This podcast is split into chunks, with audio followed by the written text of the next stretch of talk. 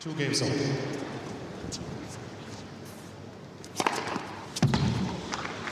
Fifteen love.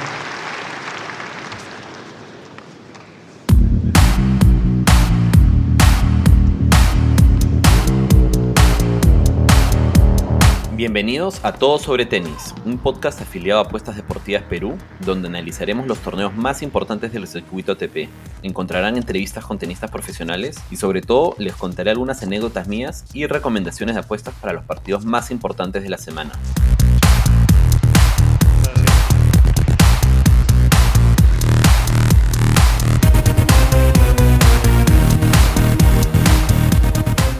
Hola, ¿qué tal con todos? Estamos en otro capítulo de Todo sobre Tenis. El día de hoy estamos con Sergio Galdós, raqueta número uno de dobles de Perú por ni siquiera me atrevo a decir la cantidad de años porque creo que son muchísimos que has estado en esa posición. Sergio, ¿qué tal? ¿Cómo estás?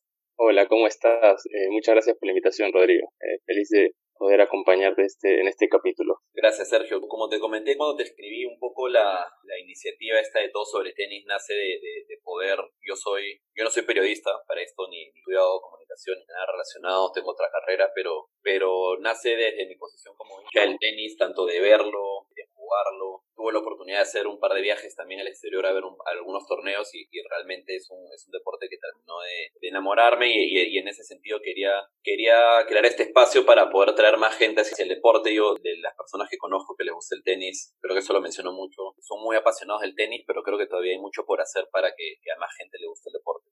Entonces, en ese sentido es que te, que te pido la entrevista, primero para, para conocerte un poco más y segundo para que nos puedas dar esos, esos insights, ¿no? De, de, de que, que, solo te pueda dar un jugador que está en el circuito hace mucho tiempo y, y que conoce cómo es que suceden las cosas detrás de, de bastidores, por así decirlo, ¿no? Uh -huh. En ese sentido quería, no sé si podrías comenzar contándonos, Sergio, tus inicios. ¿A qué edad comenzaste? ¿Tu, tu familia jugaba? ¿Alguien te influenció? ¿Cómo se dieron esos primeros pasos en el, el tenis? Eh, los primeros pasos fueron ¿sabes que no, no, exactamente no recuerdo la primera vez que entré a una cancha de tenis. Era tan chico.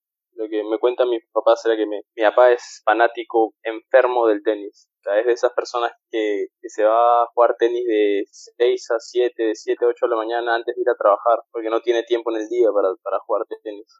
Y toda su vida quiso, quiso jugar al tenis. O sea, él fue, fue campeón nacional de menores, estuvo en los mejores rankings en su, en su época. Eh, pero nunca, obviamente por falta de, de, de, posibilidades, nunca pudo intentar o dar el paso o hasta irse becado a Estados Unidos con una beca, ¿no? Eh, mis primeros pasos fueron así, fueron en, por lo que me cuenta mi papá, fueron acá en las canchas de, de Molicentro, hay unas, hay unas canchitas públicas ahí atrás, de las pocas canchas públicas que tenemos en, en el país, yeah. y, y mi papá siempre iba a jugar ahí, entonces me, yo, yo como que los fines de semana quería estar siempre con él, iba con él, me metía a la cancha a jugar todos los días, me metía a la cancha a jugar, me metía a la cancha hasta que así fue como empezó, digamos, mi fanatismo por el tenis. Justo el otro día estábamos viendo unas fotos en las que salgo ahí jugando en el Club de la Planicie hace más de 20 años. Yo empecé cuando tenía casi 4 años a jugar el tenis. Entonces son muchos años, es mucho tiempo y, digamos que nunca, nunca he tenido otra cosa en la cabeza que no sea ser tenista o querer ser tenista increíble ese, ese, ese sentimiento como va pasando de, de, padre a hijo y, y, probablemente puedas pasarlo tú. Creo que sí, que, ¿no? que justo, ¿sabes qué me parece gracioso, Rodrigo? Que justo ayer en la noche estaba hablando con unos amigos, también por, por, por llamada y por videollamada y hablamos de eso, ¿no? Estábamos tratando de hacer, yo les hice una analogía de que quizás lo que yo experimenté con mi papá es lo que puede experimentar una persona con un padre abogado, un padre médico, Claro. ¿no? Que, que, que entonces estábamos haciendo ese tipo de cuestionamiento de si en verdad yo elegí el tenis o si en verdad fue algo que estaba como que ya impuesto subconscientemente en mi vida, ¿me entiendes? Por medio de mi papá, sin querer tampoco y sin, sin que sea a propósito. Claro. Pero bueno, fue una conversación muy interesante, muy, muy buena. ¿Y en qué momento, Sergio, te diste cuenta? O sea, empezó obviamente por, por ese tema familiar, empezaste a ir a jugar a la cancha todos los días, me imagino, me imagino que cada vez más tiempo también, ¿no? Porque el tenis cada vez te involucra, o sea, ya no una sola hora de entrenamiento, ¿no? Dos horas, tres horas, luego preparar, la, luego la parte física, ¿no? Cada, cada vez más trabajoso, por así decirlo, el tenis. ¿En qué momento ya te diste cuenta y decías como que, bueno, sí, estoy, estoy en el nivel como para empezar a, a competir, para seguir, para ya dejar de que sea un hobby y tomármelo más en serio. ¿Hubo algún momento, algún, no sé, de repente algún torneo de menores? ¿Hubo algo clave que, te hizo que te ya tomártelo con mayoría profesionalismo, por así decirlo? O, o, simplemente se fue dando y fue un paso a paso como natural? Yo creo que sí hubo un, un cambio. Pues cuando eres chico y te gusta mucho algo, o sea, te, tú te imaginas, ¿no? Y sueñas, y a mí me gustaría ser el mejor del mundo en esto, y yo me imaginé, soñaba como, quiero ser el número del mundo, quiero, y todas esas cosas que soñamos de chicos, pues, ¿no? Pero a los 14 años yo clasifiqué a la gira europea, que es una, a comienzo de año siempre se hacía una gira por toda Sudamérica, eh, y los mejores jugadores de cada país de Latinoamérica competían y los seis mejores rankeados eh, eran becados para una gira por Europa que involucraba torneos que estaban en, digamos, los mejores torneos de menores de Europa. Eh, bueno, yo clasifiqué a esa gira con 14 años, fui a Europa y cuando vi el nivel y donde estaba yo, me comparé con la, media del mundo, que iban los mejores jugadores de mi categoría, eh, dije, ¿por qué no? ¿Por qué no? Y empecé a adoptarlo como como que cambió mi chip, cambió mi mentalidad del sueño a la meta, ¿no? Ese, ese cambio es el que hace, es el que hace toda la diferencia, ¿no? Porque una cosa es un sueño que uno a veces, sí, es como idealizas, ¿no? Tu, sueño y es como que wow. Y una vez que lo conviertes en una meta, ya puedes trazar un plan de acción y puedes trazar un día a día y un paso a paso. Yo creo que eso fue determinante si bien después tuve una etapa así media, como me imagino como cualquier adolescente de rebeldía, entre comillas, de que de cuestionamiento de, del tenis y de lo que hago y de que todos mis amigos eh, disfrutan de sus cumpleaños y sus fiestas y sus salidas y su vida social y yo no tenía nada, o sea, no tenía absolutamente, o sea, nada. O sea, no, no recuerdo ir a mis fiestas de pre, de prom. Eh, tuve la suerte, entre comillas, de romperme la muñeca justo antes de mi viaje de prom. Me rompí la muñeca y fui a mi viaje de prom porque me rompí la muñeca, si no, no hubiese podido ir. Entonces, este, cosas así, ¿no? Entonces yo estaba como en ese momento cansado de, de, no poder ser un niño normal, ¿no? Un niño, un chico, un adolescente normal. Y a pesar de eso, igual seguí con el tenis, seguí y tomé la decisión de apenas terminar el colegio eh, mudarme a otro país o algún lugar donde pudiera seguir una carrera profesional y eso fue Buenos Aires. Te fuiste a Buenos Aires acabando colegio. ¿No, no tentaste entonces lo, lo que mencionaste al inicio de la carrera en Estados Unidos y seguir por ahí? No, no. Yo a los 16, que ya estaba en quinto secundaria, me llegaron muchas este, ofertas de buenas universidades, muy buenas universidades, eh, que es más o menos la, eh, lo que hacen es entran al ranking y ven y las cualidades y todo. Eh, empezaron a llegar un montón de mensajes, pero yo era como en ese momento ya estaba totalmente obstinado, estaba totalmente necio con la idea de ser profesional, ¿no? Y decía, en mi cabeza, ¿no? En mi cabeza tengo el privilegio de, de no necesitar, por así decirlo, un cartón para hacer lo que yo quiero, ¿no? Claro. Entonces, este, decidí, apenas termine de estudiar, me voy a algún lugar a poder entrenar, porque en ese momento acá no habían ni jugadores ni entrenadores que pudieran capacitar a profesionales, ¿no? Y decidimos Buenos Aires por la coyuntura, eh, la cercanía, la, la, economía, todo era, en ese momento era más o menos parecido a Perú, digamos. Entonces, el idioma también clave, entonces, bueno, me fui para allá y, ahí, ahí fue donde empezó donde empezó en verdad el camino hacia el profesionalismo. Fue todo lo que yo creía que conocía sobre entrenar, sobre disciplina, sobre responsabilidad, sobre autosuficiencia e independencia, totalmente cambió cuando llegué a Buenos Aires. Con, a Buenos Aires llegué yo con 17 años, recién cumplidos. ¿A vivir solo o cómo, o cómo era en este lugar donde fuiste a entrenar, etcétera? ¿O, tenían un espacio para que se quedaran los chicos? ¿Cómo? Porque, bueno, bastante joven, la, la, academia a la que fui es la academia de Fabián Blengino, el entrenador de, de Guillermo Coria, cuando estuvo, cuando perdió la final de Roland Garros, cuando fue número 3 en el mundo, entrenador también de toda la Legión Argentina, toda la Legión Argentina pasó por su mano, grandísimo entrenador y una grandísima persona. En ese momento su academia tenía un convenio o unas, este, unas habitaciones en un centro, eh, el centro de la Fuerza Aérea Militar y estaba eso a, no sé, unas 10 cuadras de la academia. Pero era, a ver, como, ahora que miro para atrás, es, me parece muy gracioso, pero... Claro, en no, eran habitaciones, no, no, en ese momento no era nada gracioso, pero ahora sí es gracioso. Eran tres camarotes en una habitación y no había espacio ni para poner las maletas. Entonces era, si, nosotros estábamos en la cama, las maletas iban a ti, si nosotros estábamos parados en la habitación, las maletas iban a la cama. O sea,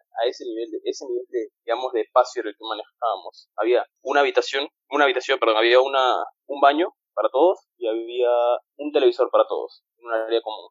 Ese era nuestro entretenimiento, salir y ver la tele. Porque en ese momento, sí, o sea, ya algunos, muy, muy pocos tenían computadora o laptop y eso, pero no, como que no, todavía no. No era lo, normal. Era claro, no era, era, era un súper lujo tener una computadora en ese momento. Era una locura. y fueron los, que habrán sido los tres años, cuatro años, tres años creo que me quedé en ese lugar, los tres años más duros de mi carrera, por lejos, porque aparte yo nunca en mi vida había entrenado doble turno. Doble turno es lo que hacen los profesionales, entrenan en la mañana un turno de, físico y un turno de tenis, que se hace como tres horas, por ahí tres horas y media de entrenamiento, almuerzan y lo repiten en la tarde. Igual, un turno de físico, un turno de tenis, ¿no? Son tres horas y media de la mañana, tres horas en la tarde, suman entrenar unas seis horas, seis horas y media de entrenamiento al día. Yo nunca lo había hecho porque iba al colegio. Yo entrenaba, con, o sea, con toda la furia entrenaba dos horas tenis y eso, no, una hora y media de tenis y media hora de físico. Claro. Dos horas en total. Pasé de entrenar dos horas en total al día Seis. a entrenar seis, seis horas y media. Un cambio radical, radical. Eh, y recuerdo, o sea, como si fuera ayer, tener esta necesidad de dormir en cualquier lugar, en cualquier momento del cansancio que manejaba. O sea, Claro. Y no, y no solo yo, o sea, la mayoría de chicos entrenaban en la mañana, almorzaban, teníamos como una media hora, 45 minutos de descanso, a veces una hora. Todos, yo no entendía, todos se iban y se tiraban abajo de un árbol, iban al gimnasio y se echaban, y yo decía, ¿qué hacen? Después me di cuenta que, o sea, Todos durmiendo. o lo hacías, o lo hacías, o lo hacías, o sea, no había otra. Y recuerdo una vez volviendo, en ese, o sea, nos manejábamos en colectivo, nos manejábamos en, transporte público, porque era, era mucho más barato que tomar taxis y eso. Y recuerdo que yo no era el único ahí en, en, las habitaciones. Hice varios amigos, entre ellos estaban los que ahora juegan muy bien. Hay, hay varios argentinos con los que, yo conocí en ese, en ese albergue que ahora están jugando un nivel de tenis altísimo y me hice amigo de varios. Pero bueno, ese es, ese, bueno, hablaremos de eso más, más adelante. El tema es que me acuerdo una anécdota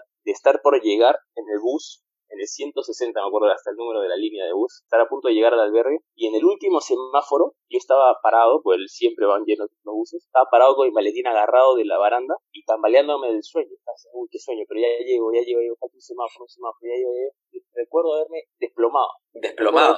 me, me apagué, estaba parado y me dormí, me dormí y me di cuenta al medio segundo de que me quedo dormido y siento que estoy casi, casi por tocar el piso. O sea, es como que una especie de- Sí, exacto. Es como, un- como que me desmayé, pero reaccioné como cuando me estaba cayendo. Y como que puse la mano en el piso y me paré y todo el bus empezó a reír. Como si, como si hubiese sido, metido como si hubiese sido un acto cómico. Al- algo, algo armado por ti, más que... Exactamente, exactamente. Y dije, no, no, ¿qué estoy haciendo? Yo me acuerdo, todos los días llegaba, dejaba mi maletín tirado y me metía, me tiraba sobre la cama, así de una, porque no podía más del cansancio. Y nadie, y, y obviamente, pues los, los chicos no, no me entendían, no, no entendían, pues yo venía de otra realidad. La mayoría de los chicos no terminaron secundaria, o sea, ellos venían haciendo doble turno desde que tienen 13, 14 años. Claro. ¿Y La mayoría de los que están de lunes, de lunes a domingo? ¿O No, de, no, no, de lunes, de lunes a sábado. de lunes a sábado? De domingo descansábamos, sí. Domingo ya de, también de resurrección. Sí, literal. Y lo que te quería preguntar sobre, sobre esa época, ¿cómo, cómo era también? Porque me imagino, o sea, estás, estás viviendo con, no sé, con 10, no sé, 12 chicos también, todos con el mismo sueño, con las mismas ganas. Me imagino que te haces amigo de ellos, pero también la rivalidad por a la hora del entrenamiento, ¿no? De, no sé, que el entrenador se fije más en mí. ¿Había, había algo de eso en esa época? Eh, sí, no, no solo en esa época. El, el tenis es un deporte extremadamente competitivo y uno, o sea, uno alcanza cierta madurez, eh, o me gusta pensar que uno alcanza cierta madurez como para poder identificar y separar las cosas, ¿no? Entre una amistad y una rivalidad. Claro. Lo que pasa es que a esa edad las cosas, eh, uno, uno no tiene la madurez como para identificar las cosas muchas veces, ¿no? Y, Claro. y quizás eh, a veces se pasa un poco y pasa de, de amistad a rivalidad y no se sabe manejar, que ha pasado en cuántas relaciones tenísticas, y no solo tenísticas, me imagino que hasta en todas las profesiones debe ser parecido, ¿no? Claro. Por el lado de la competitividad, pero, pero yo me sentía muy atraído hacia la, los mejores jugadores de la academia. O sea, me sentía como, como eh, er- eran los con los que tenía que juntarnos, ¿no? Eran, eran los que te, te jalaban hacia adelante, eran los que te decían, vamos a jugar un set, ibas a jugar un set y te ganaban 6-2 y tú te, te daba rabia, te molestaba, pero querías volver a jugar un set con él, ¿entiendes? Querías volver a jugar con él y si, le ganaba, y si te ganaba 6-3, bien, y si te ganaba 6-1 no importa, pero querías volver a jugar con él. Entonces, eso, eso alimentó muy buenas relaciones con varios de los, de los chicos con los que estaba en, en la academia, ¿no? Y así como estaban ellos, que eran los buenos de la academia, también estaban los, los, que, los que eran muy limitados, pero tenían el- la misma hambre, el mismo sueño y las mismas ganas, ¿no? Claro. Que también te tiran para adelante, que son los que mucho, yo aprendí mucho más, por ejemplo, en mi, en mi estadía por Argentina, de un jugador brasilero que era extremadamente limitado, que de un jugador como, no sé, del calibre de Guido Pela, de Facundo Bagnis, de Andrés Molteni, que estaban en ese momento en la academia conmigo. ¿no? Eh, por las ganas que le ponía el otro, cómo la sudaba. Eh, era, él veía el tenis de, como de manera diferente a la que nosotros, porque nosotros teníamos mucha facilidad, mucha habilidad. Él no tenía nada de eso. Entonces, él tenía que suplir eso con horas en cancha, con trabajo, con dedicación, con no solo dentro, sino fuera de la cancha, que era lo que lo que siempre me costó a mí fue el trabajo que no se ve, fue lo que está fuera de la cancha. O sea, una vez que yo entro a la cancha, siempre he entrenado bien, siempre he rendido, siempre he dejado la vida entrenando. Pero una vez que salgo de la cancha es donde siempre tambaleo un poco, ¿no? Y sobre todo en esa época. Ahora estoy muchísimo más ordenado, ¿eh? por un tema de madurez. Pero en esa época me costaba muchísimo, ¿no? El tema de la alimentación, el descanso, eh, los estiramientos, los trabajos de prevención de lesiones, todo lo que es el trabajo, el famoso trabajo invisible, que en el tenis es lo que ha hecho que hoy en día se pueda jugar hasta los 40 años, es el trabajo invisible, no es en sí el entrenamiento dentro de la cancha, sino es lo que no se ve. Es, es como tú haces tus terapias de kinesiología, tus trabajos de, recuperación, estiramientos, tu alimentación. Todo eso es lo que ha hecho que el tenis pase de ser un deporte que a los 30 estabas totalmente retirado y a los 40, si te cuidaste, puedes seguir jugando. Entonces, yo he vivido ese, ese cambio, ¿me entiendes? Yo he vivido ese, ese cambio entre la generación de la Legión, ¿no? Que creo que entre la Legión, que es la época de Luchito Horna, de Chino Miranda, eh, tú sumas la cantidad de operaciones por lesiones de la Legión y creo que llegas a, no sé, 10 operaciones, entre toda la Legión, 10, 12 operaciones, a mi generación, que obviamente hay lesiones y hay lesiones que tienen que operar, pero ya mucho menos, o sea, eh, es el, grado de, operaciones de los jugadores hoy en día es mucho menor que hace 15, 20 años, ¿no? Por un tema de, de, de trabajos de kinesiología y todo eso, pero pero sí, sí, el, el, el, Argentina fue fue como un balde de agua fría, fue como que me recibió diciéndome, bueno, tú quieres ser profesional, esto es lo que es, no es, no es, no es, levantar la copa en el torneo, ¿entiendes? Esto es y ahí estuviste, me dijiste tres años, entonces me imagino que de los 17 a los 20 más o menos, o sea, todo, todos esos últimos años de junior, por así decirlo, y, empezando ya eh, la etapa pro, ¿no? Como los primeros torneos de pro. Yo estuve, yo estuve dos años y medio, si no me equivoco, casi tres, hasta que, ¿sabes qué? Me has hecho verdad, me había olvidado. No. El, en el 2009, yo me fui a fines del 2006, y en el 2009, mediados, Tupi, que en ese momento era el capitán de la Copa Davis, me convoca por primera vez al equipo oficial, ¿no? Me convoca por primera vez, fue, vio que jugaba muy bien dobles. Yo siempre tenía facilidad para jugar dobles. Yo en ese momento jugaba singles y quería hacer singles. Yo con 19 años, mi facilidad para el dobles era sobresaliente. O sea, yo con 19 años yo ya tenía, ya había ganado futuros y había hecho muy buenos resultados en dobles. Entonces me convoca, yo no lo conocía muy bien a Tupi, no conocía a Lucho, no conocía a Chino, no conocía, no conocía a, los jugadores del equipo.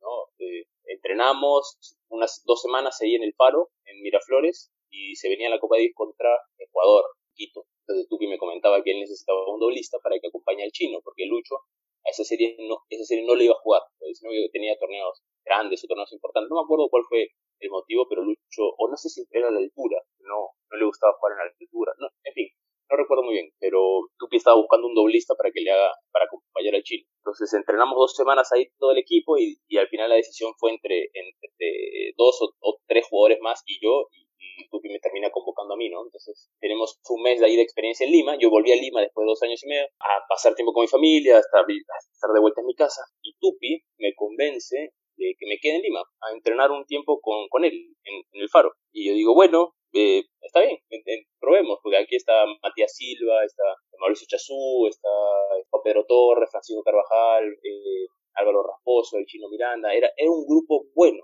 que dos años antes no existía, todos entrenaban en diferentes países, en diferentes lugares. Y bueno, probemos, y me quedé dos años entrenando en Lima. O sea, volví de vuelta a Perú entre mis 19 y 20 21, 19 y fines de los 20, por ahí estuve de vuelta entrando en Lima. Porque fue un, un, como una, un respiro que me dio del tenis, porque en, Argentina, lo de Argentina yo lo sentía insostenible, ¿no?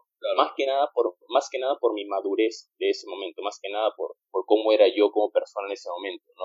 Imagínate pasar a tener de pasar a tener todas las, facilidades y manejar, manejar tus tiempos y ser una persona que podía depender de cualquiera en cualquier momento y que todo se solucione muy fácil a tener que aguantártela tú solo en un país que no conoces, de una, de una, una sociedad que es muy diferente a la peruana y, en fin, siendo chico, ¿no? Y me imagino que encima viajando también, porque si bien entrenaban, también ya estaban con, con, con giras, ¿no? O sea, me imagino que ya... Sí, no, yo, yo, empecé a jugar futuros a los 17 años. O sea, ya cuando estaba en Argentina ya, ya hacíamos giras y, y conocí toda Argentina. Yo conozco más Argentina que el 60-70% de los argentinos, eso estoy seguro. Porque todo recorrí todo Argentina, todo, de norte a sur, punta a punta me lo recorrí. Menos de Tierra de Fuego no fui, pero, pero sí es... Eh, muy, muy lindo recuerdo de, muchas giras por Argentina. Justo, Sergio, empezaste a tocar un tema que era uno de los que te quería preguntar. ¿En qué momento decides como ya irte más hacia el doble? ¿no? Porque me imagino que cuando uno empieza, como dijiste, es, o, sea, quieres, o sea, quieres empezar con singles y quieres, y quieres, y quieres seguir con singles, etcétera Pero me imagino que tiene que haber algún punto en el que dices, o me voy a dedicar a los dos, que me imagino que es muy difícil, ¿no? Por la, por la cantidad de partidos y me imagino, y por lo que he visto y por lo que jugado desde, desde mi manera amateur, obviamente, también hay, la estrategia es distinta en, singles que dobles, eh, la preparación, la forma de entrenamiento, etcétera. ¿Cómo si te fuiste, te fuiste yendo un poco más hacia el dobles y, cómo, o sea, cómo lo, cómo lo tomaste, ¿no? Porque también me imagino que es dejar ese otro, ese otro sueño, por así decirlo, esas otras metas que tenías para el singles, ¿no? Ah, bueno, yo creo que el, tema de la Copa Davis influyó muchísimo yo creo que mi desempeño en mis primeras dos, tres Copas Davis fueron como un, llamado a, no sé si, no es recapacitar, pero es como volver a pensar, ¿no? El tema de las metas. El, mi problema principal con el single fue la cantidad de años que estuve jugando futuros, Estuve jugando muchos años torneos futuros, que son torneos muchas veces complicados, son torneos que mentalmente son muy, muy difíciles de llevar en una cantidad de tiempo mayor al año y medio o dos años. ¿No? Es como que si tú no pasas de los futuros en dos años, máximo dos años y medio, tres, uno se siente estancado. Puedes hacer tu evaluación, decir si es por un tema de tenis, si es por un tema de cabeza, si es por un tema físico, si es por un tema de, ganas, de hambre, de competitividad, que todos esos son factores igual de importantes a la hora de evaluar este tema. Todos, absolutamente todos. Y, yo siempre flaqueé, yo siempre eh, digamos, mi, mi, pierna corta siempre fue por el lado mental, ¿no? Por el lado, por el lado mental de poder aguantar una frustraciones por una larga cantidad de tiempo, siempre fue, digamos, mi punto en contra en el tenis. Entonces, por un lado, sentía, me sentía un poco frustrado de que no podía ganar mi primer future, que no podía tener buenos resultados, no podía, no es que no tenía buenos resultados, sino no podía mantener los buenos resultados por un periodo largo de tiempo. Si tú quieres ser buen tenista, no te basta con hacer un buen torneo, sino tienes que competir durante 25 semanas al año y tener buenos resultados o medianamente buenos resultados durante todo el año. Entonces, a medida que yo iba jugando futures, no me iba tan bien, pero me anotaba en los dobles y los ganaba, o sea, no importa con quién jugar el doble, o hacía final o ganaba el torneo. Entonces tenía una facilidad. A eso le sumas el tema de la Copa Davis, que es O sea, yo jugué muy bien en Ecuador, jugamos un muy buen doble contra los hermanos Lapenti, y me, ahí fue cuando me di cuenta la, el, le agarré el gusto a la competencia del doble en esa Copa Davis. Es como que dije, wow, esto me llena igual, o sea, en mi definición del éxito, lo que estoy sintiendo en este momento dentro de la cancha compitiendo de esta manera, me llena igual que cuando compito en singles. Entonces, ahí con 19, 20 años dije, lo puse sobre la mesa y dije, es una opción, veamos cómo me sigue yendo. Y a los 20, 21, el ranking de dobles que yo tenía me daba para jugar torneos más grandes que los FIB. Yo podía, si quería, irme a jugar una gira de Challengers solo por el dobles, porque en, singles, en singles no me daba el ranking para jugar Challengers, porque yo estaba 800, 900, pero en dobles estaba 220, 230 y me iba a jugar Challengers y podía jugarlo. Es más, el, si no me equivoco fue en el 2000, 2011 o 2012, que yo estaba como 600 en singles, 700 en singles, eh, mi entrenador me convence de hacer una gira de Challengers. Me dice, oye, empecemos el año jugando Challengers, te, vas a, te quedas, armas con una buena pareja y vas a jugar la quali de singles si es que entras. Si no entras, bueno, juegas el doble. Bueno, vamos. Me fui a la, a la gira de comienzo de año que era Bucaramanga, Salinas, y luego un poco más adelante venía Panamá y Manta en Ecuador. Y yo voy a mi primera gira de Challengers y juego con tres parejas diferentes, juego con Trungeletti y hago final en Bucaramanga, luego vuelvo a jugar con Trungeletti en, Salinas y ganamos el dobles, ganándole a parejas, o sea, le ganamos a Pablo Lorenzi, Martín Alun, Boris Bayansky, o sea, jugadores de nivel alto. Luego voy a Panamá con Jorge Aguilar y ganamos Panamá, eh, ganándole a Rubén Ramírez Hidalgo, Daniel Muñoz de la Le ganamos a Oliver Marac en Panamá. Oliver Marac es un sigue jugando dobles todavía. Está, fue número uno del mundo hace dos años en doble. O sea, una anécdota muy, muy aparte, el, su, su familia es de Panamá, entonces él estaba ahí porque estaba de vacaciones y lo convencieron para jugar el torneo. Nos tocó en primera, nos tocó en primera y le ganamos, ¿no? Pero bueno, terminamos ganando ese torneo y el siguiente en Panamá jugué con Marcelo Arevalo y ganamos el torneo. Entonces es como que mi primera gira de Challengers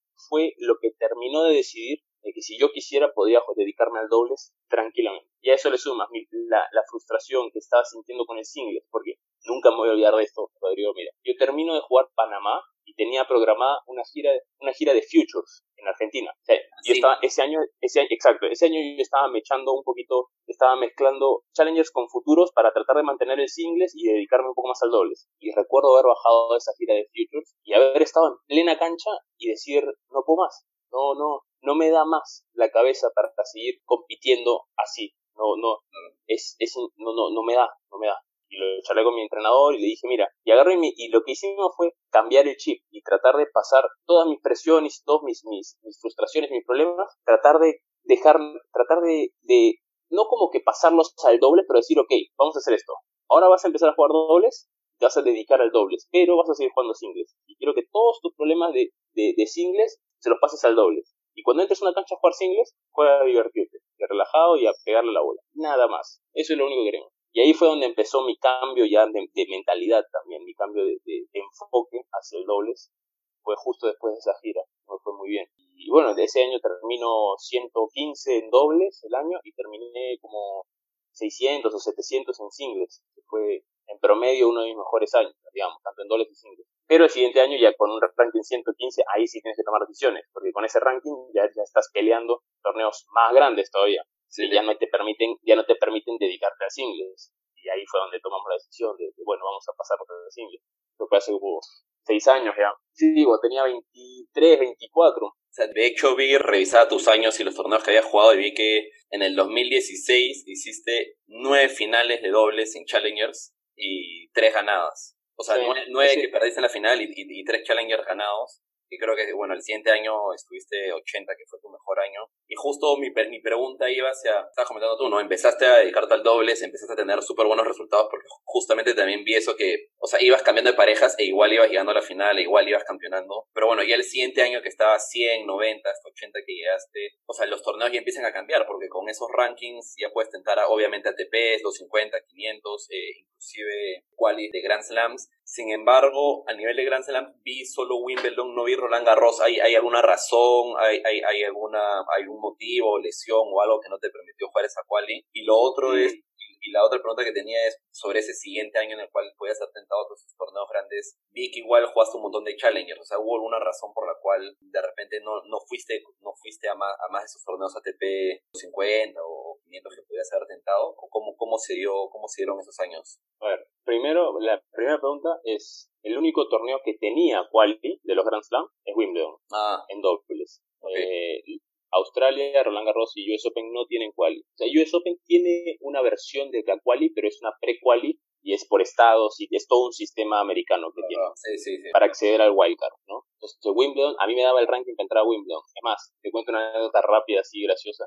El año que yo me meto 80, termina el año, eh, eh, ese mismo año, el 2016, que terminó ganando acá en Lima, haciendo final en Guayaquil, ganando Bogotá. Eh, termino el año y con mi entrenador dijimos, bueno, ¿cómo empezamos el siguiente año? Y dije, bueno, voy a tratar de conseguir una pareja para Australia. La Australia normalmente cierra. Para esto, los torneos, todos tú te inscribes con tu pareja un mes de anticipación o tres semanas de anticipación y la suma de tus dos rankings hacen el ranking de la pareja. ¿No? Si yo estoy 80 y firmo con alguien que está 80, nuestro ranking es 160. Ya y entran, al igual que en una, en una lista de singles, entran las mejores, no sé, 32 parejas, 22 parejas, dependiendo de qué tan grande es el cuadro. Entonces Australia normalmente cerraba entre 160, 170, no, un poco, no, entre 140 y 160, normalmente cerraba. Entonces si yo conseguía alguien que esté 80, podía pelear en entrar a Australia, ¿no? Entonces traté, busqué, hablé con mis amigos, todo, y, y no pude conseguir, ¿ok? Porque yo justo me meto 80, estoy hablando de noviembre. Sí, sí. Y, y, y, tenía menos de un mes para conseguir una pareja. Y ya a, ese, a esa fecha todos estaban arreglados para Australia. Entonces, ¿qué pasa? Bueno, entonces con mi entrenador decimos, ¿qué hacemos? Bueno, vamos a programar una gira de torneos a comienzo de año en Europa. Así que ven a entrenar eh, fines de diciembre a Buenos Aires y luego nos vamos a Europa a fines de enero. Yo, ok, perfecto. llego, apenas llego de las vacaciones a, Buenos Aires, estoy tranquilo, estoy entrenando, empezando la pretemporada, después de haber dejado de jugar como tres semanas. Estoy empezando la pretemporada, me llama Charlie Berlock, me llama un, no sé, pues, martes a las 10 de la noche, me llama Charlie, Charlie, ¿cómo estás? Bien, no sé qué, escúchame, ahora en 20 minutos me dice cierra la firma Australia, me dice, yo no sabía, ni siquiera sabía que firma, cerraba la firma Australia, en 20 minutos cierra la firma Australia, me dice, eh, yo he quedado para jugar dobles con Almagro, me dice El problema es que estoy viendo la lista y hay muchas probabilidades de que me quede afuera con él. Almagro estaba en ese momento, no sé, pues 30 el mundo, 35, 40 por ahí. Y Charlie estaba lejos, estaba como 100, una cosa así. hay muchas chances que yo me quede afuera con él y no lo quiero dejar afuera. Entonces pensé en ti y le dije que si no entrábamos nosotros dos, que Charlie me iba a anotar a mí con Almagro, para que Almagro no se quede sin jugar dobles de Australia. Entonces yo me quedé, me quedé frío, porque digo, sí, pero acabo de llegar, o sea, me tendría que haber, estar yendo a Australia en, no sé, pues, en los siguientes cuatro días, ¿me entiendes? Una cosa así. Y yo ni siquiera tenía una semana de pretemporada encima, no estaba entrenando en cemento, no tenía los papeles para irme a Australia, o sea, no tenía nada, entonces me quedé congelado directamente. Claro. Y le digo, Charlie, dame un minuto, te vuelvo a llamar. Llamé a mi entrenador, le dije lo que pasaba y el entrenador se quería morir pero se quería morir. Decía, no puedo creerlo, no puedo creer después de buscar tanto una pareja que esto ocurra, que no sé qué, que no sé qué. En fin, para hacerla corta, llegó el deadline y entraron de últimos ellos. Entraron de último. Entraron de último, sí. Entonces, me, escribe Charlie y me dice, me escribe y me dice, bueno, entramos al final, bueno, qué mala suerte, no sé qué, pero bueno, ya no sé qué. Y yo le digo, no, Charlie, no te preocupes, igual no, hubiese sido muy complicado que vaya, en fin, bueno, así arrancó mi año, ¿no? Con la depresión de poder haber ido Australia, de tenerlo tan cerca y al final que no se dio. Pero en fin, lo tomé como una anécdota más y seguimos y, durante este año, con esta explicación que te digo para responder la segunda pregunta de por qué los ATPs y los Challengers, lo que tienen los ATPs en dobles es que son cuadros chicos. Entonces, para entrar en un dobles de ATP, dependiendo del momento del año, tienes la gira de Sudamérica, por así decirlo, que es que Buenos Aires, Río, Sao Paulo, en ese momento estaba, ¿qué más había? Había bueno, ahora está Córdoba y está Santiago Chile. En fin, esos torneos, para que te hagas una idea, cierran más o menos 130, 140 más o menos el dobles. Ah. Significa que yo estando 80 tendría que firmar con alguien que esté 60 o 50 para jugar. Y ese año yo jugué, me anoté y quedé uno afuera o dos afuera en la mayoría de esos torneos. En Sao Paulo entré, que jugué con, con Guido Pela, entramos, jugamos y perdimos en primera contra Cuevas y Ceballos.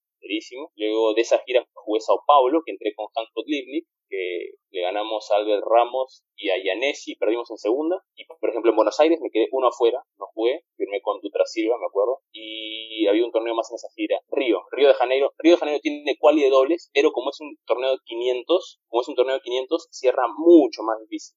Porque ahí sí vienen parejas de Europa, vienen parejas de todos lados, porque es un torneo de 500.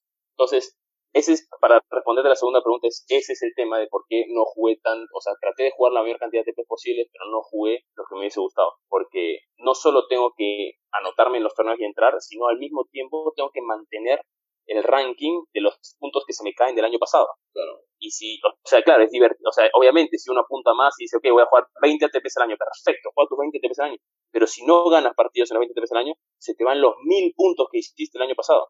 Entonces hay que, hay que saber mezclar, y esto es algo que muchos de los hinchas que, que veo que a veces le escriben a Juanpi o me escriben a mí de por qué, haciendo críticas constructivas, vamos a ponerlo entre comillas, de por qué jugamos futuros a veces o por qué no estamos jugando TPs y todo eso, hay que, hay que ser bastante inteligente para programar el año. Para mantener los puntos, como dices, y sumar.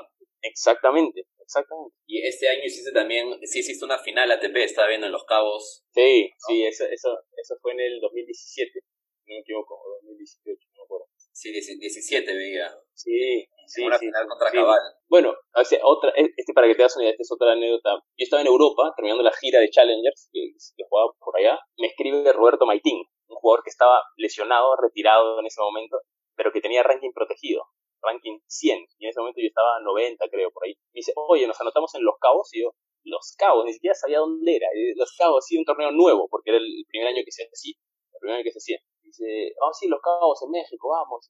no creo que entremos, me dice, pero por ahí quedamos dos, tres afuera y quizás tengamos chance. Digo, bueno, bueno, anótanos, te digo, anótanos desde Europa, ¿de acuerdo? Bueno, que nos anoten, no perdemos nada. Efectivamente, quedamos dos afuera, creo. Dos afuera. Ah, quedamos afuera. sí, quedamos afuera. No, no, quedamos afuera. Entonces agarra y me dice, dice, quedamos dos afuera, pero bueno, esperemos. Yo ya, yo justo llego, llego a Perú, que tenía una semana de descanso después de una gira de tres meses, y me llega un mail diciéndome que, que había entrado, que se borraron dos parejas, que se borró. Cabal y Farah no fueron. Claro. Y yo, bueno, vamos, vamos a los cabos. Y así fue como ya entramos a los cabos. O sea, de último momento, de un día para otro, me compré un pasaje y me fui a los cabos. Los cabos era, es, o sea, hoy es eh, cancha rápida, pero ¿era dura todavía? ¿O en Sí, esa sí, época era dura? Sí, han cambiado la, la sede de los partidos, pero sigue siendo la misma superficie. Es una cancha lenta de, de cemento. Cemento, pero lento. Sí, sí, sí, cemento lento y un calor, pero es- la, las peores experiencias con el calor que he sentido ha sido ahí en Los Cabos. Pero en fin, o sea, y todo se dio, o sea, sale el cuadro y se jugamos contra la Siembra 1, en primera. Y dije, bueno, linda experiencia esto de venir a Los Cabos y jugar no sé qué. Y jugamos un partido, o sea, bordeando el perfecto, y luego jugamos contra Marc López y David, Mar- y David Marrero. Que uno es este medallista olímpico de oro, campeón de Roland Garros, y David Marrero campeón de Masters de fin de año en dobles, y terminamos jugando un partido alucinante y ganando 10-8 en el match tiebreak en la semifinal. Vi, vi, sí, o sea, estuve, ahora que hacía la investigación veía esos resultados. Sí, sí, justo que era eso, porque el otro día mi papá encontró el match tiebreak en YouTube y me lo enseñó y me vi jugar. Yo no, no, no suelo verme jugar, no, no me gusta, no, no, no estoy acostumbrado a verme jugar. Qué loco, y parece como si fuera otra persona viéndome jugar. es, es, es muy gracioso ver- verme jugar. raro. Sí, sí. Y bueno, fue una experiencia, mi, mi mejor resultado es jugar en un torneo grande y me la voy a llevar para toda la vida, ¿no? Sobre todo por, por la linda experiencia que fue para mí y para Roberto y lo que significaba para Roberto, que bueno, haciendo un comentario un poco aparte, acaba de ganarle una, una batalla muy, la batalla más importante de su vida, acaba de, de ganarle al cáncer. Él, ahora. Hace, sí, hace, hace cinco meses le diagnosticaron cáncer a Roberto y sí estuvo en terapia, en quimioterapia mucho tiempo y me enteré hace, hace unas semanas que, que salió adelante y la verdad que Bueno, sí, sí, sí, sí, pensar en eso, pucha, me llena de orgullo, que, que no solo pude compartir esa, ese buen resultado, sino que ahora él demuestra que, que se está siguiendo. que- sí, sí, sí. Y Sergio, lo otro que quería que quería continuar sobre la carrera, ya no necesariamente la parte profesional de torneos, eh, sino Perú. Ya, o sea, me, has contado un poco ya de, de, de Copa Davis, cómo empezaste, pero quería, o sea, que, quería que me cuentes realmente porque he podido, he podido hacer justamente estas entrevistas con Juan Pablo, con Duilio y con Bianca, y todos me dieron su perspectiva de lo que era obviamente jugar como pro, ¿no? Un torneo jugando para ti, para ganar puntos, etcétera, y, y, y cómo cambiaba esto cuando te ponías la de Perú en la Copa Davis y bueno, en el caso de Bianca en, en la FED, ¿no? ¿Cómo cambiaba Sergio cuando se ponía la de Perú? ¿Cómo, o sea, no sé, cuéntame un poco, porque todo el mundo ha hablado como obviamente es mu- mucho más feeling, cambias, obviamente los nervios, la presión, pero sales adelante, ¿no? Totalmente distinto a torneo regular. Sí, es, es, es totalmente distinto. No se puede, no se puede comparar. Es como, a ver, que cuando uno, cuando lo llaman a jugar por el país es, es como, mm, no, no te sientes, no te sientes solo. Cuando tú estás en el circuito, muchas veces te sientes solo. Sientes que, si bien esté tu entrenador o esté quien sea que esté afuera alentándote, sientes que todas las decisiones que pasen para bien o para mal tienen hasta un grado de repercusión, ya sea externo como interno, ¿no? Es fácil, es más fácil, digamos, o menos difícil, como quieras verlo, soltar un partido o soltar las ganas en un partido en el que juegas solo por ti, que cuando sabes que tienes a muchas personas atrás tuyo, esperando lo mejor de ti, que dejes la vida en la cancha y todo eso. Hay un grado altísimo de responsabilidad que ya no es solo la respo- responsabilidad personal, ¿no? De rendir de rendirte cuentas a ti mismo y rendirte cuentas a, los que te apoyan en tu círculo cercano, sino hay un grado de responsabilidad de que ya no estás jugando como Sergio Galto, sino que estás jugando como el jugador de Perú, el, jugador que es parte del equipo peruano y que tiene que mantener no solo un nivel de profesionalismo alto, sino un, nivel de imagen y de, digamos, de representación del país altísimo también, porque nosotros somos lo más cercano a embajadores deportivos que va a existir, ¿no? O sea, los, todos los deportistas que representan al país son los embajadores del Perú. Y eh, a veces nos toca jugar de, de, local y a veces nos toca jugar de visitante, pero siempre vamos a representar al país con nuestras formas, nuestro profesionalismo, nuestra entrega, nuestra responsabilidad. Todo eso se refleja también un poco, yo creo, dentro de la cancha a la hora de, de competir en Copa Davis. ¿No? Yo, yo sí siento que cambio mucho cuando juego Copa Davis, sí siento que, que el desgaste mental y físico es muchísimo mayor en una Copa Davis, por ende es muy difícil de sostener para cualquier jugador durante todo el año en el circuito. Y creo también que no hay un orgullo más grande, slash responsabilidad, eh, slash honor, que jugar Copa Davis por tu país, siendo tenista. No, no hay, simplemente no hay. No hay ningún triunfo, ninguna meta, ningún sueño que te traces que sea posiblemente comparable a levantar la Copa Davis. Y yo lo viví de cerca porque soy muy amigo de la mayoría de jugadores del equipo argentino que levantó la, la Copa hace unos años y lo viví muy de cerca con ellos, viendo cómo sobrellevaron ese, ese año con todas las adversidades y cómo su entrega y su, y su sentido del equipo lo sacaron adelante y eso a mí me inspiró muchísimo, muchísimo, a decir que lo más importante que un jugador de tenis tiene en su carrera siempre va a ser la Copa Davis, siempre. Porque de torneos individuales tienes 30 al año, durante 15 años de carrera, haz las matemáticas.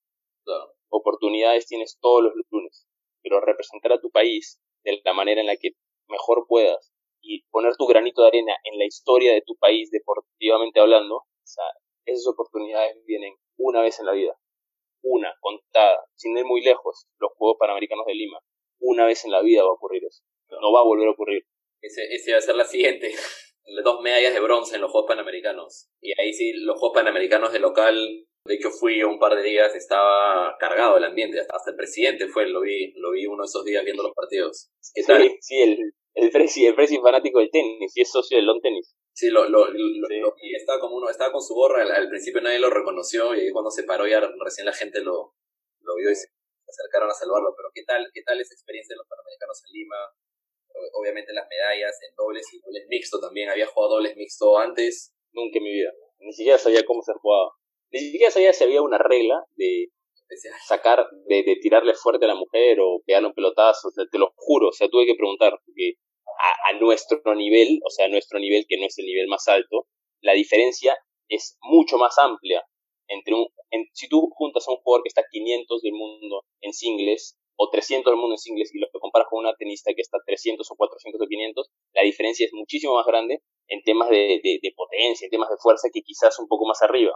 Eso no me consta porque no he estado arriba ni viendo el circuito de mujeres muy arriba, pero en los panamericanos era bastante notorio ¿entiendes? Era bastante notoria la manera en la que todas las parejas de dobles mixtos jugaban. Era tratar de recargar al lado de la mujer, tratar de pegarle fuerte a la mujer y tratar de capitalizar sobre eso, ¿no? Entonces, este, fue algo que lo que me tuve que adaptar porque desde el primer entrenamiento que tuvimos se me hizo muy difícil tirar a matar a la, a la mujer del otro lado. O sea, es una sensación rara, es una sensación, porque tienes que tirar a matar, no, no puedes tirar a, bueno, voy a tirar fuerte, pero no quiero hacerle daño. O sea, voy a tratar de, escuchar, pero que si tú haces eso y la otra jugadora juega bien y te la volea y te gana el punto, quedas como un tonto, quedas como una persona que, o sea, nada que ver. Entonces, este, eso fue lo que más me costó. Y es más, en el primer partido que jugamos contra Argentina, me acuerdo que Anastasia me dice, oye, esa pelota le pudiste haber pegado más fuerte, o por qué no le pegaste más fuerte, y no sé qué, que la terminé fallando, por no querer pegarle un pelotazo a, a Vicky Bocio. Y me dijo, me llamó la atención por eso. Y yo me quedé con que, bueno, si mi pareja me está llamando la atención por eso, tengo que tirar los pelotazos. Porque, porque me dijo, me dijo, a mí no me van a dejar de tirar fuerte. ¿Entiendes? a mí no me, va a tirar, no me dejar de tirar fuerte y tú estás tirando despacio. Entonces, es como que no, no entiendo. Estamos dando Bueno, sí, sí, y ahí como que ya cambió un poco el chip. Pero fue, fue muy divertido. El doble mixto fue súper divertido. El doble de hombres fue extremadamente estresante. es como que el doble mixto era como un alivio del doble de hombres. Era como que yo terminaba mi doble de hombres y después a la, a la media hora, una hora, entraba para el doble mixto y el doble mixto era más como que más ameno, un poco más suelto, nos reíamos más, y, pero el doble de varones era como que sabíamos que teníamos que rendir. Claro. Juanpi, sabíamos que teníamos, no, no, no sé si una medalla o, que nos vaya increíble, pero teníamos que rendir, ¿no? Por la cantidad de gente que estaba yendo, todo el apoyo, todo lo que envolvía las circunstancias de, los panamericanos en Lima, ¿no? Por eso teníamos que rendir. Y casi nos vamos en primera ronda contra, contra Barbados. Casi, o sea, estuvimos, creo que, eh, 8-2, 8-3 abajo en el match tie. O sea, una, o sea, un partido que estamos ya con un pie afuera de los, de los panamericanos. Una levantada increíble. Sí, sí, sí, una levantada increíble y después nos fue como nos fue, ganándole a buenas parejas. El match contra Bolivia, que dicen que lo van a pasar dentro de poco en la tele, que ya consiguieron los, los derechos para, para, para volver a pasar esos partidos. En, en, van a empezar a... reportes, me imagino. Sí, ojalá, ojalá. Y, y también el, el dobles de la Davis ahora con Suiza también lo van a estar pasando. Y justo que, has mencionado ese, y esta pregunta se le hizo a, Juanpa también, ¿cómo, ¿cómo veías esta próxima ronda contra, contra Bosnia? Eh, la veo de la misma manera que vi la de Suiza. Es una serie muy pareja, muy pareja, es una serie complicadísima, pero no hay, no veo un motivo por el cual no, no deberíamos apuntar y querer y saber que podemos ganarla.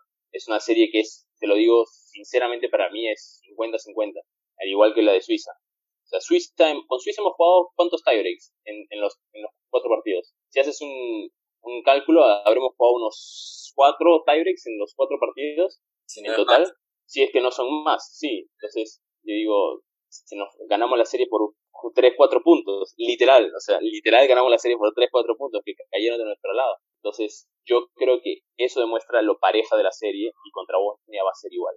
Va a ser exactamente igual. El número uno que tienen es un número uno mejor que el número uno de Suiza, que vino acá. Sí.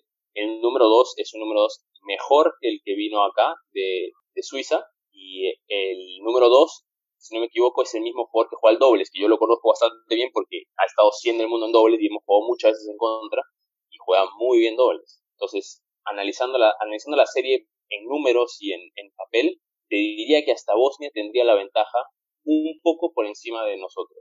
Lo que nosotros tenemos que equipar a las cosas y lo hace 50-50 es la localidad. Claro. Es así de sencillo, porque si, si jugáramos en Bosnia nos pondrían indoor hielo y te diría que tenemos 80-20 en contra, ¿entiendes? O sea, no habría ninguna posibilidad de ganarles. Claro, en Pero jugamos acá, jugamos acá y jugamos en condiciones que conocemos y, y, en arcilla pesada que les puede gustar a ellos o no, eso no importa, a nosotros nos encanta. Y en el long tenis, no recuerdo la última vez que nos fue mal, yo no recuerdo la última vez que, que, sea, el último partido que perdimos fue ahí contra, contra Argentina en la semi de los Panamericanos y antes de eso no recuerdo la última vez que nos fue mal en el tenis. Entonces, este, eso nos juega a favor, si es que se repite en el tenis, ¿no? No sé todavía dónde va a ser. Si es que, si es que se hace, ¿no? Con todo este tema de... Con todo lo que está pasando ahorita. Sí. Justo esa idea, y hacia ese lado iba mi última pregunta, o sea, obviamente la coyuntura ha puesto en, en, hold muchos de los planes de todo el mundo, deportistas, de todo el mundo. ¿Qué tenías planeado para este 2020 antes de que todo quede, quede puesto, por así decirlo? Y ahora con esta situación, ¿qué es lo que estás pensando ya para, para el próximo año? ¿Cómo lo estás tomando? ¿Qué, qué, qué, se está hablando como en el mundo del tenis con, con todas estas cancelaciones y con todo, con todo lo que viene sucediendo? A ver, en verdad, mi única preocupación este año, cuando empecé a hacer la pretemporada y lo manejé todo ya desde Lima, ya no más en Argentina, era llegar a la Copa Davis bien. O sea, mi meta este año era Copa Davis. Si me iba bien en el circuito, bien, y si no, mala suerte. Pero mi finalidad era llegar bien y ganar la Copa Davis. Entonces, ese, esa meta se cumplió y una vez que se cumplió con mi entrenador, que es Duilio, nos sentamos y dijimos, bueno, ¿y ahora qué hacemos? Listo, a dedicarnos al, circuito. Había planeado una gira por Brasil, por Ecuador, y justo se, se canceló por todo, todo este tema, ¿no? De la, de la pandemia. Y se ha puesto, o sea, se, se rumorea muy fuertemente que se suspende todo el año. Lo que pasa es que la, la, ATP tiene una manera muy, muy particular de hacer las cosas, ¿no? sobre todo con el tema de, las cancelaciones de torneos. Van a esperar al último momento para cancelar el año, van a esperar, van a ir haciendo lo que vienen haciendo y van a decir, ok, ya, ya se canceló Wimbledon, se canceló este van a decir, bueno, pero podríamos pasar Roland Garros y podríamos cambiar este torneo acá y poner este torneo aquí, y va a pasar una semana y dicen, bueno, estos tres torneos más se cancelaron y una semana más estos tres torneos se cancelaron y así van a ir de mes a mes hasta que acabe el año. En vez de sacar un comunicado ahora que dice, para que, para que nosotros podamos planificar. ¿Entiendes? Los tenistas profesionales necesitamos planificación. Entonces, yo estoy planificando oscuras. Yo ya tengo un plan de contingencia en caso de que se suspenda el año. Es muy sencillo. soy jugador de dobles, no, y no soy un jugador de dobles de los primeros 20 del mundo que hacen dinero. Si yo no juego torneos, no tengo dinero. No, no, no, no, no hay, no tengo ingresos, no tengo cómo, cómo pagarme las cosas. Entonces, yo ya la tengo clarísima, que en el momento en el que suspendan el año y abran los clubes o abran aquí y empiezan a normalizarse las cosas, yo voy a, ser entrenador en lo que queda del año. Voy a, no sé si abrir una academia, pero empezar a dar clases particulares, ayudar en la academia acá en, el club donde me, donde me crié tenísticamente y, y eso lo tengo clarísimo. Hasta una parte de mí espera con ansias ese momento, porque a mí me encanta ser entrenador, me fascina estar en los torneos y, ayudar a mis amigos, a mis compañeros de dobles y estar con ellos y, ver el tenis, me, me, encanta. Entonces, es algo que yo espero con muchas ansias. Y aparte es, mi futuro. Yo sé que voy a, yo, yo sé, yo voy a morir, yo voy a morir tenista, Rodrigo, yo, yo lo sé, yo lo sé, yo no voy a hacer, y si hago alguna carrera técnica o algo, hacer de administración o para poder gerenciar mi propia, mi propia academia, máximo, pero yo voy a morir tenista, voy a morir tirando canasta, lo sé y, estoy muy, muy orgulloso de eso, no, no, no veo por qué hay algunas personas que como que dicen, oh, ¿y, qué vas a estudiar? Y después del tenis, ¿qué vas a hacer? ¿Y cómo vas a vivir? Y no sé qué. es como que, o sea, voy a, voy a vivir haciendo lo que más me gusta, ¿me entiendes? Que es el tenis. Y encontraré la manera, ¿no? Eh, pero sí, esta, esta situación definitivamente nos afecta muchísimo, sobre todo a los jugadores que no, que no tenemos una cuenta bancaria criminal, ¿no? Como la de, la de los, la de los top 30, la de los top 40. Nosotros este, con la justa llegamos en verde a fin de año, pero, pero arañando con toda la furia llegamos en verde. Claro. Pero sí, es, es lo que hay y, hay y esto es algo que ha demostrado que hay cosas más grandes que el tenis, pues no hay cosas más grandes que el tenis, hay, hay cosas más importantes no hay nada más importante que la salud. De acuerdo, sobre todo creo que es un, o, sea, si, si bien es pandemia, creo que le ha, ha, dado el momento a mucha gente también de, de, reflexionar sobre, sobre lo que se viene y sobre lo que realmente es importante. Yo también el otro día hablaba, ¿no? y obviamente antes del COVID, etcétera, no sé, todas las cosas materiales que de repente uno se compra para usar, para poner, pero ahora estás en tu casa tranquilo, con tu familia y, y, las importancias cambian completamente.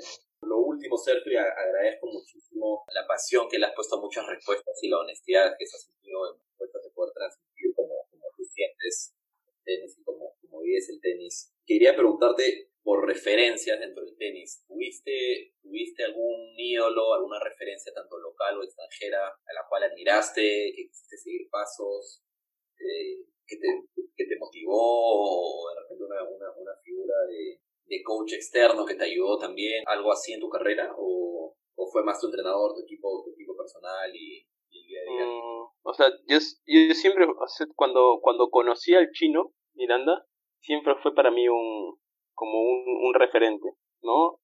Eh, me gustaba mucho cómo jugaba, me gustaba mucho como eh, una persona muy sencilla, muy humilde. A él, a él lo admiraba, ¿no? Pero quizás mi, mi admiración era, era un poco más extra tenística que tenística. Obviamente cuando él, cuando él quería y podía jugar un tenis magnífico, o sea, un tenis de, de jugador de top 100 tranquilo, pero una mezcla de él con, bueno, con Lucho, cuando a Lucho lo conocí un poco después, ¿no? Mi admiración por Lucho sí era, era más tenística, ¿no? Era, era mucho más dentro de la cancha y, entrega, ¿no? Las primeras Davis que jugué yo y, y, vi lo que Lucho tenía que pasar para poder jugar un partido de tenis, eh, yo digo, es, ese es un tipo que, que sí daría la vida por el país, ¿no? Yo, yo vi, vi, o sea, a mí no, nadie me puede contar, yo vi lo que Lucho tenía que hacerle antes de entrar a una cancha para que él pueda entrar a la cancha, porque si no le hacían lo que le hacían, no podía entrar a la cancha y, y la admiración pura, por eso, más dentro de la cancha y de, un sentido de la entrega y de la responsabilidad, ¿no? Como te dije, que es cuando, cuando nosotros nos, nos transformamos, entre comillas, y decimos si es necesario que, que no sé, pues que, la del boxeador, pues, ¿no? Si me tienes que cortar para poder seguir peleando, córtame. Si me tienes que, que sacar, sácame. Si me tienes que poner, ponme. Si me tienes que... Lo que sea que tengas que hacer para que yo pueda entrar a la cancha y lo hacemos, ¿entiendes? Entonces a mí es ese lado como de admiración por él.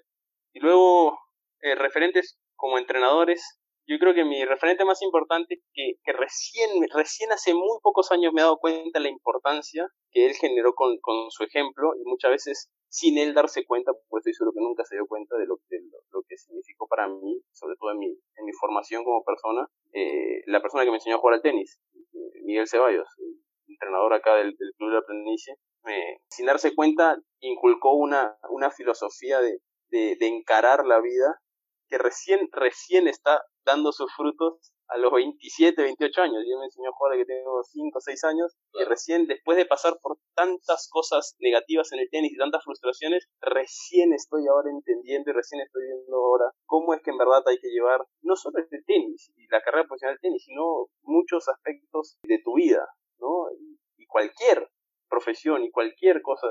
Hablando, y lo que tú dices, de, de, cómo esta pandemia ha sacado a flote todas esas cosas que nosotros creíamos importantes y simplemente podríamos hoy en día meterlas todas en una bolsa de basura y tirarlas y no nos cambiaría la vida. Es más, hasta nos haría la carga mucho más, mucho más liviana, ¿no? De nuestro día a día. Ese, ese desprendimiento de, de lo no necesario, ¿no? de lo no, de lo no fundamental. Pero bueno, ese, ese es otro, otro tema, ¿no?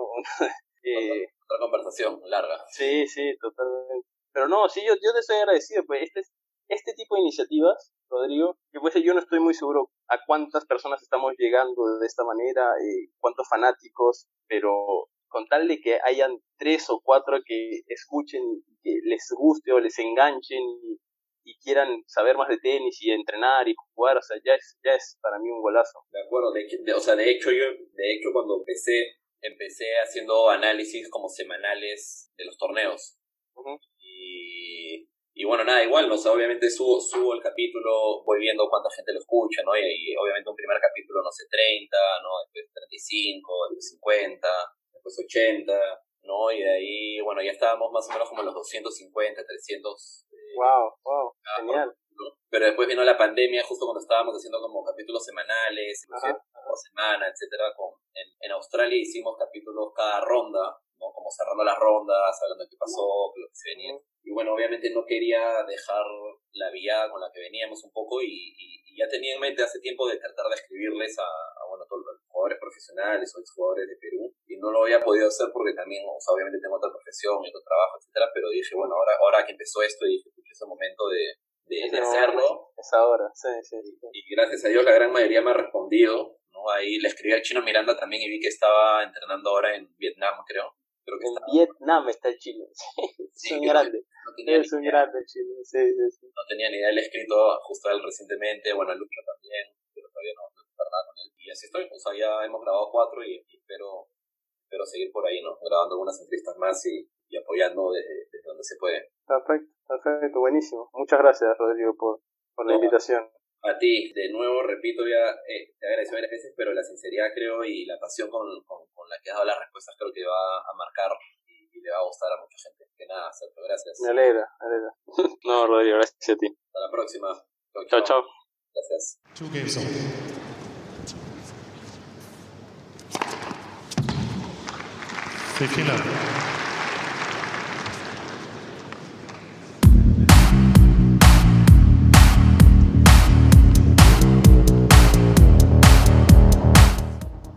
Gracias a todos por llegar hasta el final y escuchar este capítulo de Todo sobre Tenis. No se olviden de suscribirse en Spotify y Apple Podcast y sobre todo seguirnos en Instagram y recomendarnos a todos sus amigos.